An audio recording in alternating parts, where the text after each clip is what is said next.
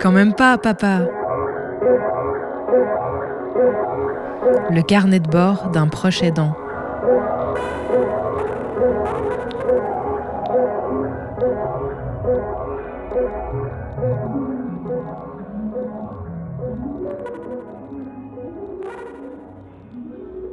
Être proche aidant, ça veut dire euh, passer une grande partie de son temps à accompagner quelqu'un. Dans mon cas, euh, c'est ma fille.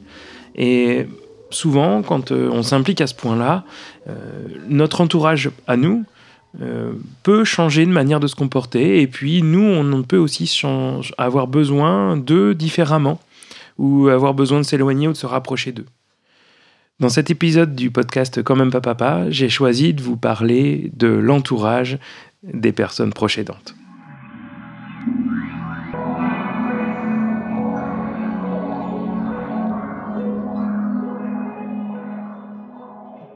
Je me souviens bien quand euh, on a commencé à identifier que ma fille était porteuse d'une maladie qui au début était difficilement identifiable, eh bien je me souviens que les discussions avec euh, la famille étaient un moment important, avec la famille et les proches. Nous, on se questionnait, on s'interrogeait, on allait chercher de l'information auprès des services médicaux qui nous accompagnaient dans cette exploration. Et évidemment, euh, bien la famille était, les proches euh, étaient attentifs à, cette question, s'interrogeaient, euh, suivaient ce qu'on explorait. Alors évidemment, quand on est principalement concerné, on se souvient extrêmement bien de tous les détails, on a en tête tous les moments clés, on, on suit au plus près les choses de ces explorations. Quand l'entourage est plus ou moins présent, lui-même n'a pas forcément la même compréhension, le même degré de perception de tout ce qui va jouer euh, dans la situation. Et puis souvent aussi, il est difficile d'imaginer les situations les plus difficiles à entendre. Et, nous qui sommes au quotidien à côté de la personne dont la maladie commence à progresser, on s'aperçoit des petits détails qui font comprendre que la maladie va être un long chemin. Et puis les équipes médicales qui nous accompagnent nous le disent aussi, nous le font comprendre. Personnes qui sont de notre entourage bah, n'ont pas cette euh, oreille et cette compréhension. Et alors, c'est souvent à nous, les proches aidants, les deuxièmement concernés, de prendre du temps euh, pour euh, expliquer à nos proches, à nous, ce que signifie la maladie, comment ça va progresser, quelles sont les choses qu'on sait, celles qu'on ne sait pas, et toutes ces questions-là. Évidemment, c'est quelque chose de pas très simple à faire. Euh, il faut prendre des pincettes avec les plus fragiles, il faut prendre du temps pour expliquer les choses, il faut être pédagogique, euh, il faut faire son travail de recherche et de vulgarisation. c'est quelque chose que j'aime bien faire et alors j'ai pris du temps pour le faire, j'espère, correctement avec mon entourage. Et il faut aussi être ni trop sombre, ni trop sautillant. Tenter d'être le plus réaliste possible, mais sans heurter les personnes qui sont sensibles. Parce qu'en fait, quand on est directement concerné ou quand c'est son enfant qui est touché, euh, on se sent souvent euh, euh, prêt à entendre tout parce que de toute façon ça va être son quotidien. A l'inverse, quand on est un tout petit peu plus loin, je crois que c'est difficile à entendre si on n'y a pas pensé avec la même intensité, difficile d'entendre qu'une maladie va devenir dégénérative et va impliquer énormément de choses. Et c'est vrai, j'ai dû prendre du temps à des moments de ma vie pour être euh, la personne qui allait euh, rassurer ou qui allait euh, raconter ce qu'allait devenir l'avenir et ce qu'allait être la suite de la vie de ma fille?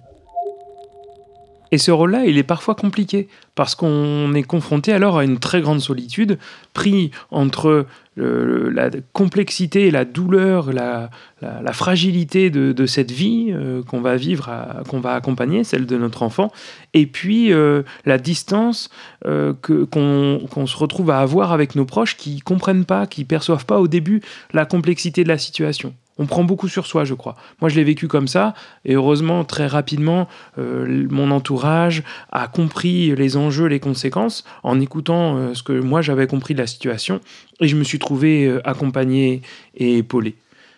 Et ça, c'est un point important, parce que cette solitude de l'accompagnant, du proche aidant, elle, est, elle peut être dévastatrice. Et, et, quand on n'a personne avec qui échanger, quand on n'a personne avec qui se questionner ou même prendre du recul, J'ose pas imaginer ce que ça peut signifier.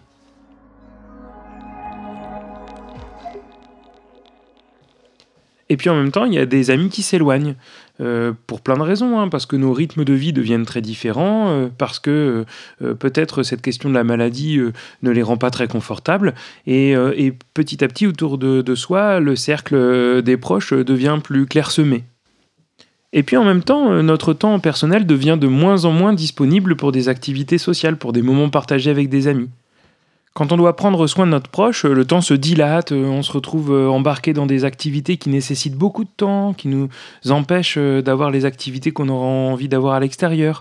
La fatigue aussi gagne, l'inquiétude avec l'apparition de la maladie, les symptômes qui sont pas simples à prendre en charge, les troubles du sommeil dont j'ai déjà parlé, les crises d'épilepsie font que euh, bien parfois dans la journée, on a besoin de calme, on a besoin de ne pas être pris dans les relations trépidantes sociales et du coup c'est moins de temps disponible pour les proches. Progressivement, alors, on s'isole parce qu'on a besoin de ce temps calme, parce qu'on n'est pas en capacité d'avoir des interactions, parce que les gens eux-mêmes ont d'autres centres d'intérêt que ceux qui nous préoccupent sur le moment. Plein un faisceau de, de circonstances font que on se retrouve moins embarqué dans la vie de la cité. Évidemment, on peut faire euh, des choses pour euh, que ça change. C'est des fois possible, des fois ça l'est pas. Et puis, il y a un autre phénomène qui vient s'ajouter à ça, en particulier pour ma fille, c'est ce moment où elle perd la capacité, la facilité à échanger avec les gens. Parce que ses difficultés d'élocution s'installent, parce que ses capacités cognitives ou de capacité euh, euh, à comprendre ce qui se passe autour d'elle euh, se réduisent en partie. Et, et, alors, ça réduit encore les possibilités d'échange avec les personnes qu'on côtoie parfois les gens viennent et puis en fait on échange en tant qu'entre adultes et les échanges se font pas avec la jeune adolescente qui est avec nous. Heureusement, il y a une poignée de gens, des gens qui sont là, qui sont qui, ont ce savoir-être, qui ont cette capacité naturelle à échanger, à, échanger avec euh, moi, avec les, les, proches aidants, mais aussi à échanger avec euh, ma fille. Et ces personnes, ces moments partagés, je crois que c'est vraiment, euh, vraiment ce qui, ce qui me redonne l'espoir, ce qui me redonne de l'énergie, ce qui, ce qui me fait euh, être solide. C'est ces personnes qui vont être en capacité d'échanger avec ma fille sans l'infantiliser ni l'écarter, en la considérant comme une humaine. C'est des, des, personnes qui euh, connaissent qui elle est et qui ont envie d'échanger avec elle, qui veulent partager des choses, qui prennent du temps pour un goûter, un jeu qui prennent du temps pour une promenade et des discussions. Et ces personnes-là, c'est celles qui nous offrent euh, bien les moments de sociabilisation du quotidien, euh, quand ils passent prendre un café, quand on décide de partir un week-end ensemble, quand on prend des vacances avec eux. Dans un précédent épisode, j'évoquais le fait que ma fille n'avait pas aujourd'hui d'amis euh, de son âge avec qui passer du temps. Bien certaines des personnes qui sont nos amis en commun, je crois, jouent ce rôle auprès d'elle.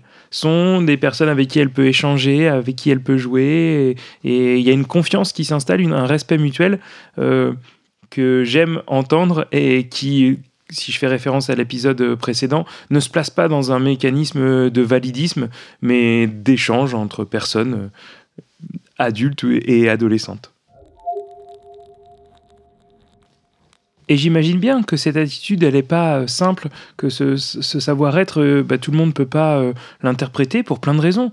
évidemment, nous, en tant que au quotidien, en étant proche d'une personne atteinte d'une maladie dégénérative, on devient expert des particularités de son enfant. On connaît tous les mécanismes, tous ses besoins, on maîtrise avec grande précision la communication non verbale qu'elle peut utiliser.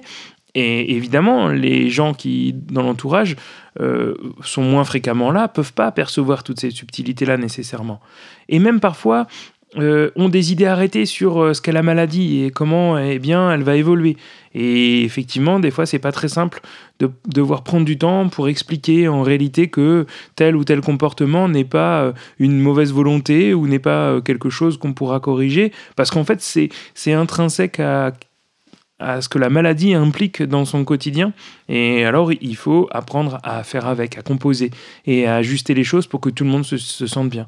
Et, toutes les personnes de l'entourage ne sont pas tout le temps en capacité de comprendre ça et de, de, continuer à, prendre du temps avec nous euh, sans remettre en cause euh, la manière dont on accompagne euh, l'enfant.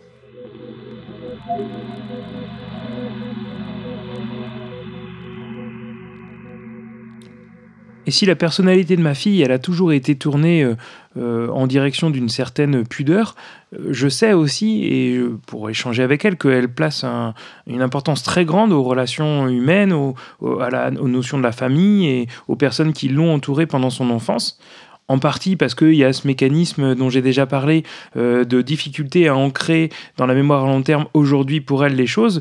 Aussi, la mémoire à long terme d'il y a longtemps, elle est, elle est très présente dans son quotidien. C'est quelque chose qu'elle va souvent faire revenir.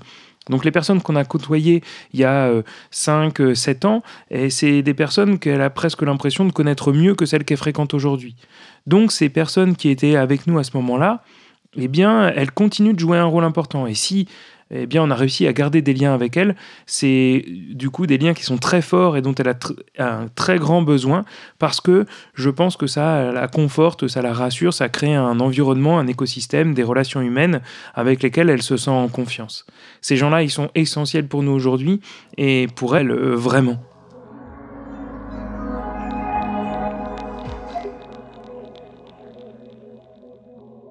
Et en conclusion, euh, je pourrais dire que je comprends tout à fait euh, la difficulté euh, des proches euh, qui la fréquentent peu souvent à, s'approcher d'elle, malgré toute l'envie qu'ils ont et la bienveillance, parce que bah, comme c'est du quotidien qui est loin d'eux, même si on le raconte, eh bien ils s'interrogent sur ce qu'elle peut faire au quotidien et comment est-ce qu'ils peuvent interagir avec elle un moment assez typique, c'est ces petits moments d'attention où il arrive que des gens aient envie de lui offrir quelque chose et en fait, euh, ben, comme beaucoup de gens, ils sont désemparés euh, face à cette question parce que une jeune fille de 16 ans, on peut imaginer des choses qu'elle aimera bien, mais une jeune fille de 16 ans atteinte d'une maladie dégénérative, c'est moins facile de deviner euh, quels sont ses centres d'intérêt du moment, quelles sont les choses avec lesquelles elle se sent encore à l'aise, les éléments avec lesquels elle aura envie d'interagir.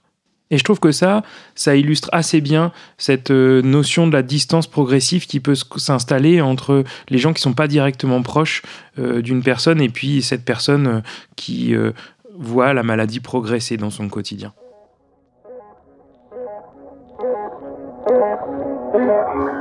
Au fil des différents épisodes du podcast Quand même pas papa, j'ai eu l'occasion d'évoquer pas mal de conséquences que la maladie a sur la vie de ma fille.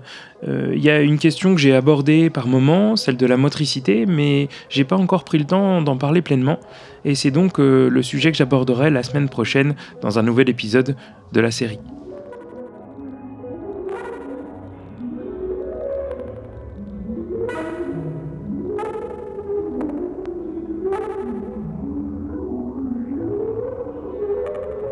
Un podcast à retrouver sur le